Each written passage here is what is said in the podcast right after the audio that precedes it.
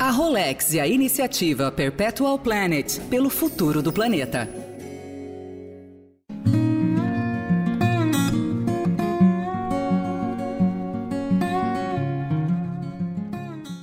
Olá, pessoal, como vão todos?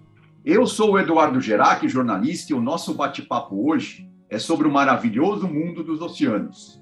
Sim, é realmente um universo extraordinário, mas que não deixa de estar ameaçado pelas mudanças climáticas globais.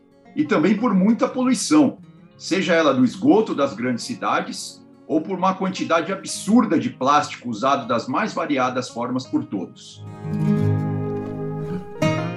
E para conversar conosco hoje sobre esse assunto tão interessante, o nosso convidado é o biólogo brasileiro Luiz Rocha, hoje radicado em São Francisco, nos Estados Unidos. Além disso, ele é mergulhador e tem estudos muito interessantes sobre os corais.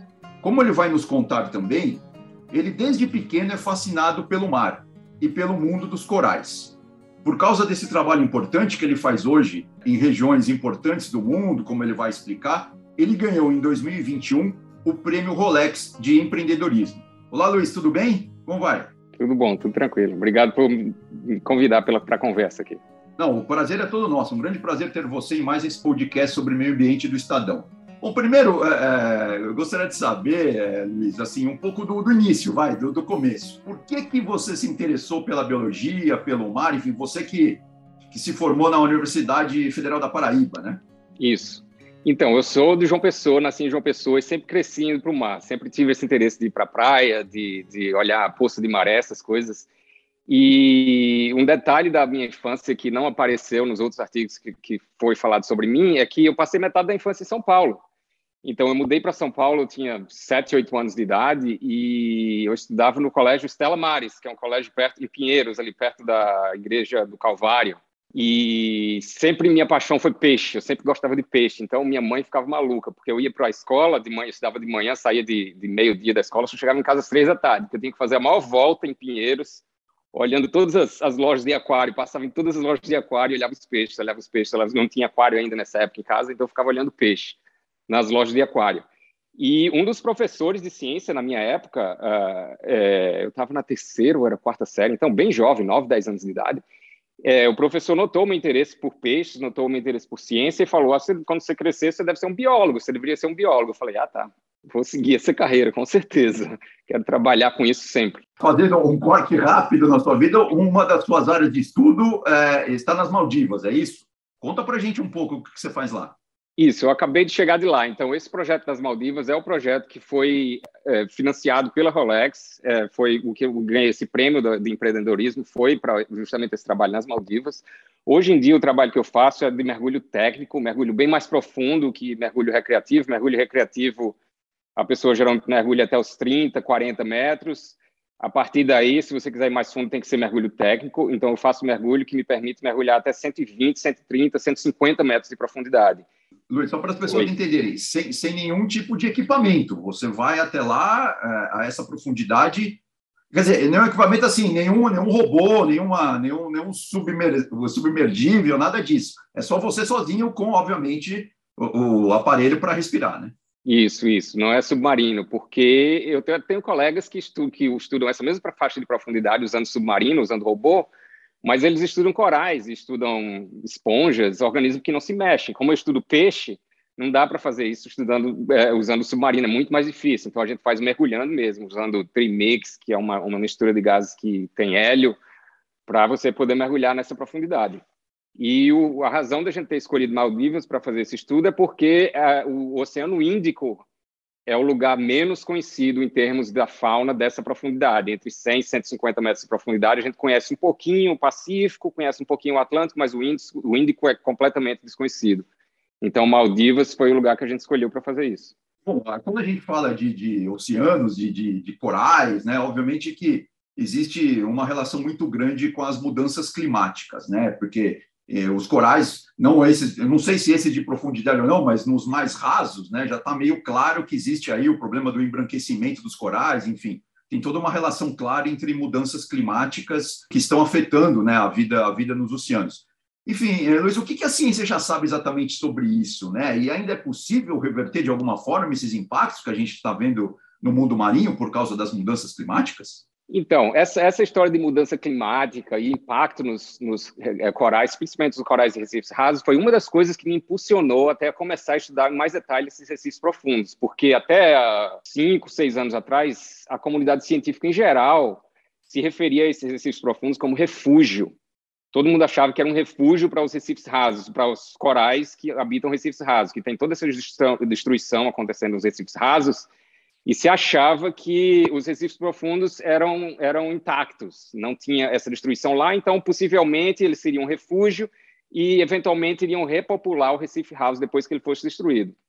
Quando eu comecei a fazer o, os meus estudos, o que a gente viu claramente é que os recifes profundos não somente eles eles não são esses refúgios intactos que todo mundo achava que eles eram, tem muita destruição lá também que a gente tem documentado, mas também as espécies que ocorrem nesse Recife profundo são espécies completamente diferentes. Então é um ambiente muito diferente, cheio de espécies novas, cheio de novidade, que já tem muito impacto.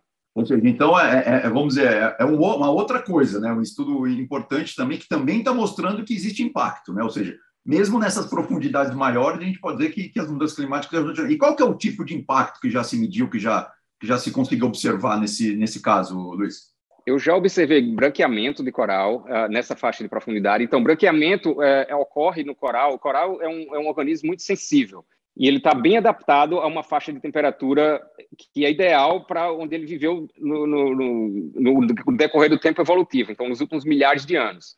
Coral do raso, aí no Brasil, por exemplo, está acostumado a 27, 28 graus de temperatura. Se subir um pouquinho, eles ficam muito estressados e branqueiam. O branqueamento ocorre porque, quando eles se estressam, eles expelem uma alga microscópica que vive dentro deles, e a alga dá nutrição aos corais. Então, uma relação que a gente chama de relação simbiótica.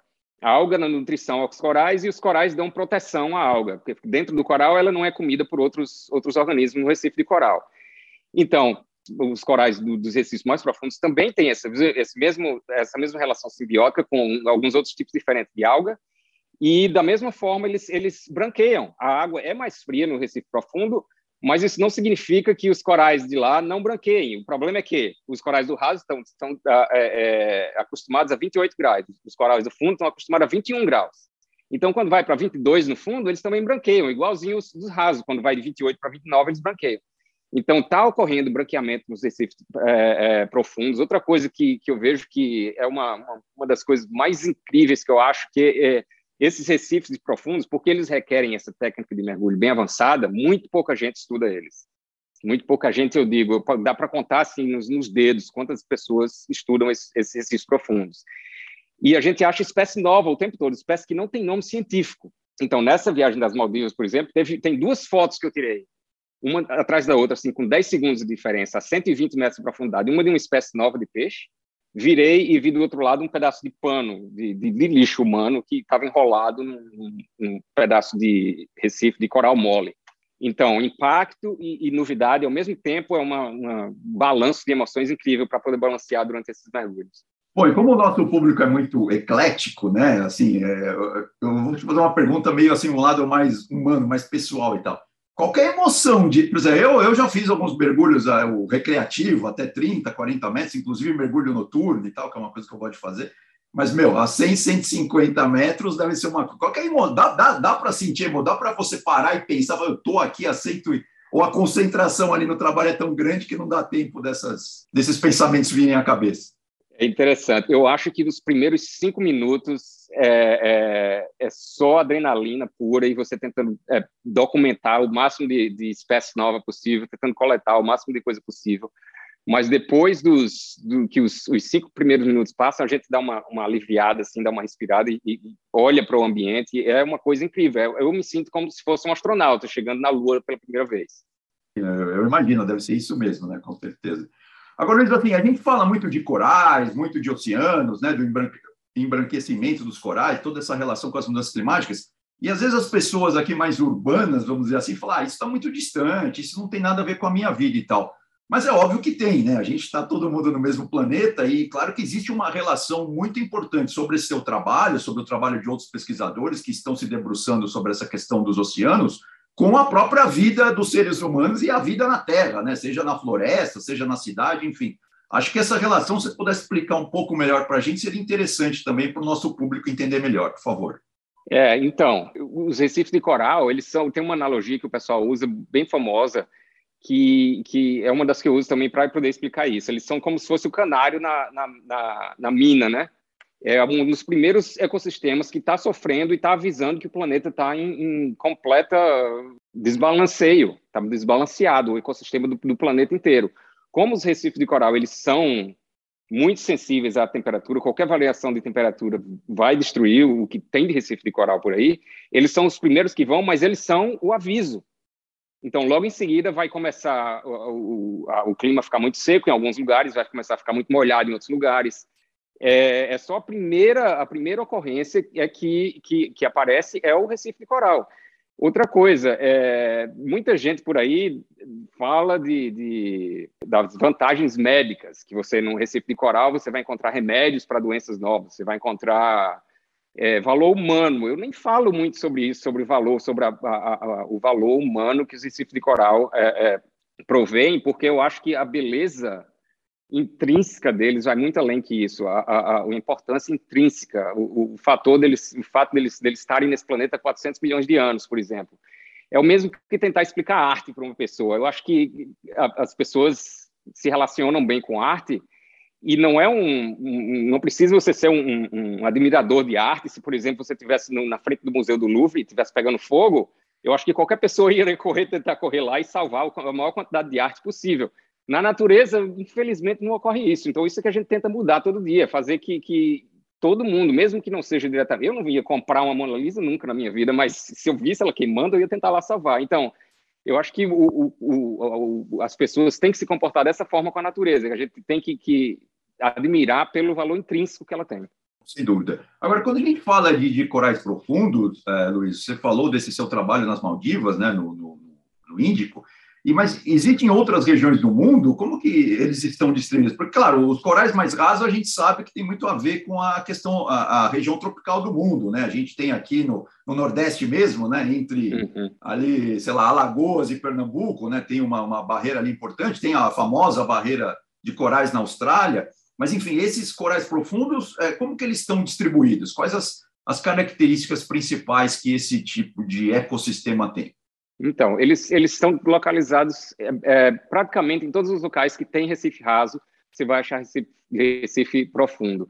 É, eu faço bastante trabalho aí no Brasil. A última expedição que eu fiz antes de fechar tudo para o Covid, então a primeira que eu fiz depois que começou a abrir as coisas agora foi para as Maldivas. A última que eu fiz antes de fechar tudo foi para Fernando Noronha. Eu fui com meu time para aí, a gente passou três semanas estudando os recifes profundos e lá encontramos três espécies novas, estamos trabalhando nelas e tudo mais vários novos registros que não eram espécies que não eram registradas para Fernando Noronha, o que é incrível porque Fernando Noronha é o lugar mais bem estudado da costa brasileira toda, porque é fácil acesso e todo biólogo marinho quer ir fazer estudar os recifes de Recife Fernando Noronha, por que não?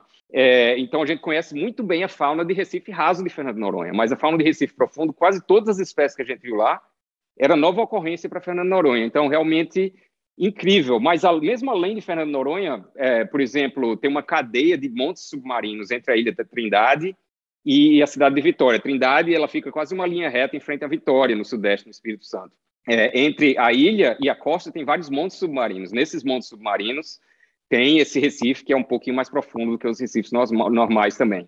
Teve muita notícia uns, alguns anos atrás sobre o novo recife de coral que descobriram é, é embaixo da foz do Amazonas.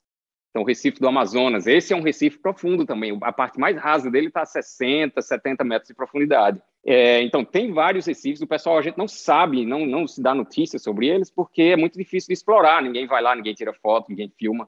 É, mas, aos poucos, a gente está começando a conhecer eles melhor. Ah, interessante, muito legal isso. E, e quando você fala espécies novas, são espécies novas de peixes, basicamente? O meu estudo, meu interesse é basicamente de peixe, mas os outros grupos vão ter bem mais espécie nova do que peixe. Peixe é um dos animais mais bem conhecidos, um dos grupos animais mais bem conhecidos do, do, do ecossistema marinho, porque é, eles são bem carismáticos, eles nadam, eles são fáceis de capturar em relação com as outras coisas. Mas quando a gente começar a estudar camarão, molusco, esses outros bichinhos pequenos, nossa, a, a diversidade, de, o número de espécies novas que a gente encontra nesse Recife profundo só vai explodir. A mesma coisa que você falou que você falar que achou um, um, um pássaro novo na Amazonas ou um, um, mamífero novo. Eles são bem difíceis de achar hoje em dia, mas se você vai para formiga, para os bichos pequenos, tem muitas espécies novas ainda. Então, no Recife Profundo é a mesma coisa. Quando a gente chegar nessas categorias taxonômicas, nesses animais menos conhecidos, a quantidade de espécies novas vai só aumentar.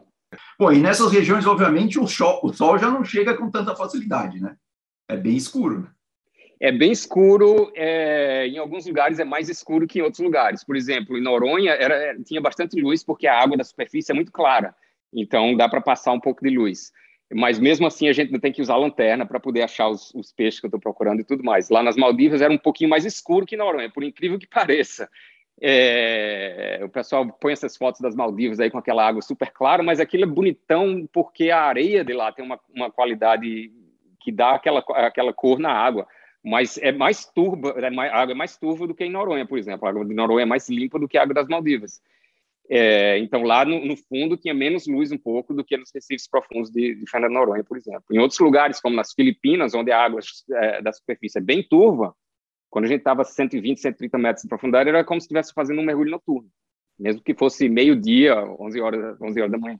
Nossa, muito interessante, deve ser uma experiência única mesmo. Então. Agora, Luiz, bom, em 2021 você ganhou né, o prêmio Rolex de empreendedorismo, né, foi o único brasileiro entre os, os laureados naquele ano. E como que isso foi importante para você, para o seu trabalho, enfim, se pudesse esmiuçar um pouco mais, o que, que realmente isso é, trouxe de, de relevância para o seu trabalho e para os seus projetos? Por favor, Luiz. Então, primeiro foi a parte financeira. É, é interessante porque esse, esse, tipo de trabalho que eu faço ele é bem exploratório. Então, geralmente, órgão financiador do governo, como CNPq, CAPES, essas coisas, eles não gostam de financiar esse tipo de trabalho porque é muito arriscado, tanto do, do ponto de vista de mergulho quanto do ponto de vista da ciência. A gente não sabe, literalmente não sabe o que vai, o que vai achar lá. Então, é difícil você conseguir financiamento nas, nas linhas mais normais de financiamento é, para esse tipo de trabalho, mas o que, me, o que deixa ele menos interessante para financiamento de governo deixa mais interessante para a Rolex, porque é, é uma, uma, coisa mais exploratória, uma coisa que a gente sabe menos, então foi bem interessante para eles. Então, a parte financeira, obviamente, é, é, bem beneficial, porque eu vou poder financiar três, talvez até quatro expedições para Maldivas, usando o, o, o, a, a parte financeira que eu recebi do prêmio, mas o melhor exemplo que eu posso dar do que tem sido bem beneficial também é essa entrevista aqui. Eu tenho dado muitas dessas entrevistas e uma das coisas que é bastante importante hoje em dia é você popularizar a ciência. Quanto mais a gente popularizar, melhor.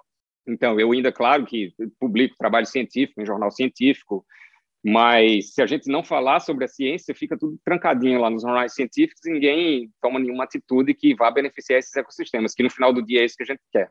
É, eu sou suspeito para falar disso, porque antes do jornalismo eu fiz biologia. Eu tenho até um, hum. mestrado em sonografia aqui pela USP, pelo IO. Olha eu estudava só. ostrácodo daqui na, na, costa, que não era, não era muito uhum. profundo. Não.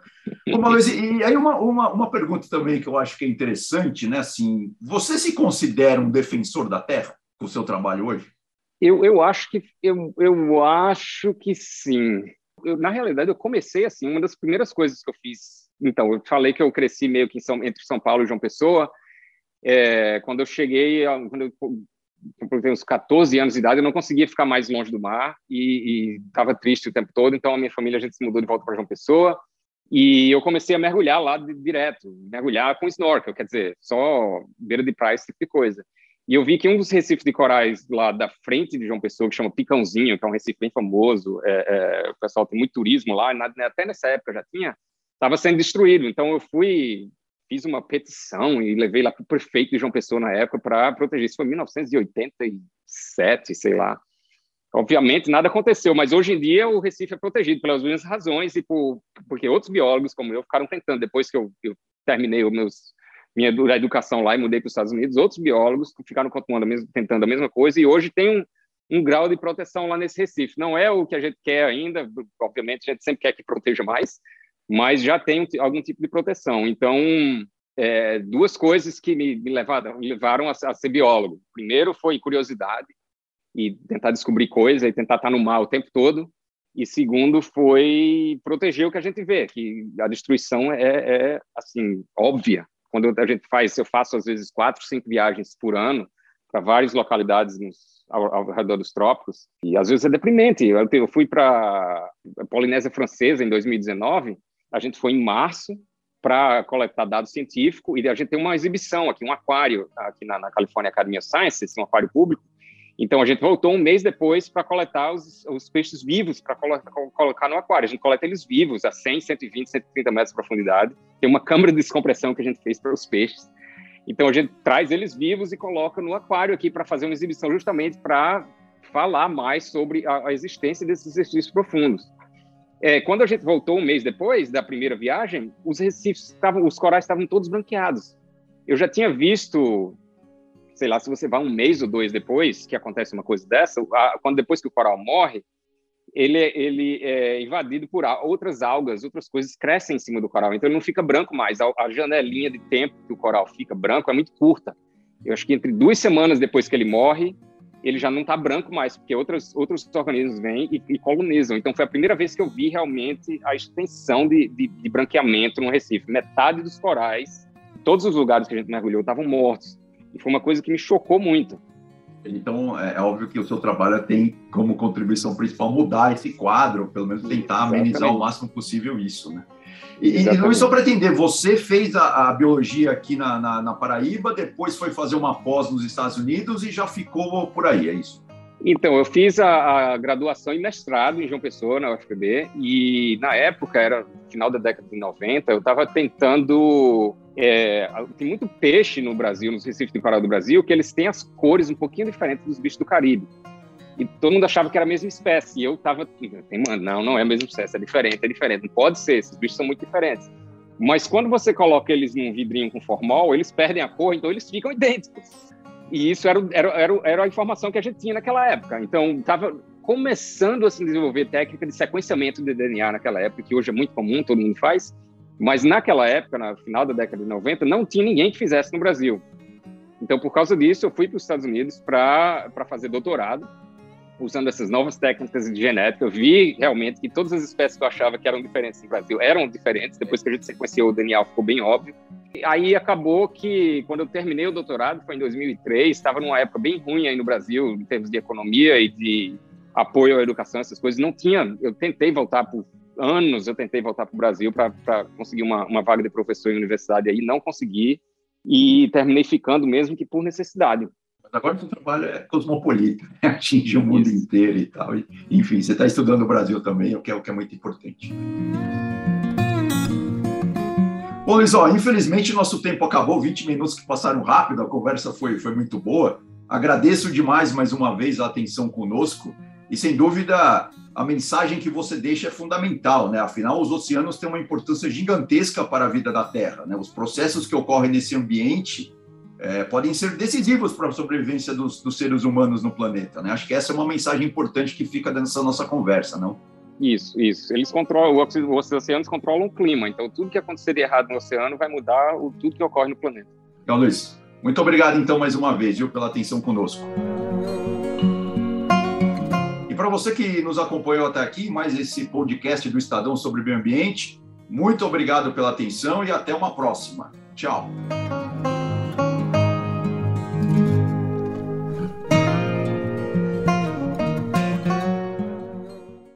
Este podcast faz parte do Hub Defensores da Terra, uma parceria entre Rolex e Estadão para contar histórias de pessoas incríveis que lutam pela preservação do planeta. Acesse especiais.estadão.com.br barra defensores traço da traço terra.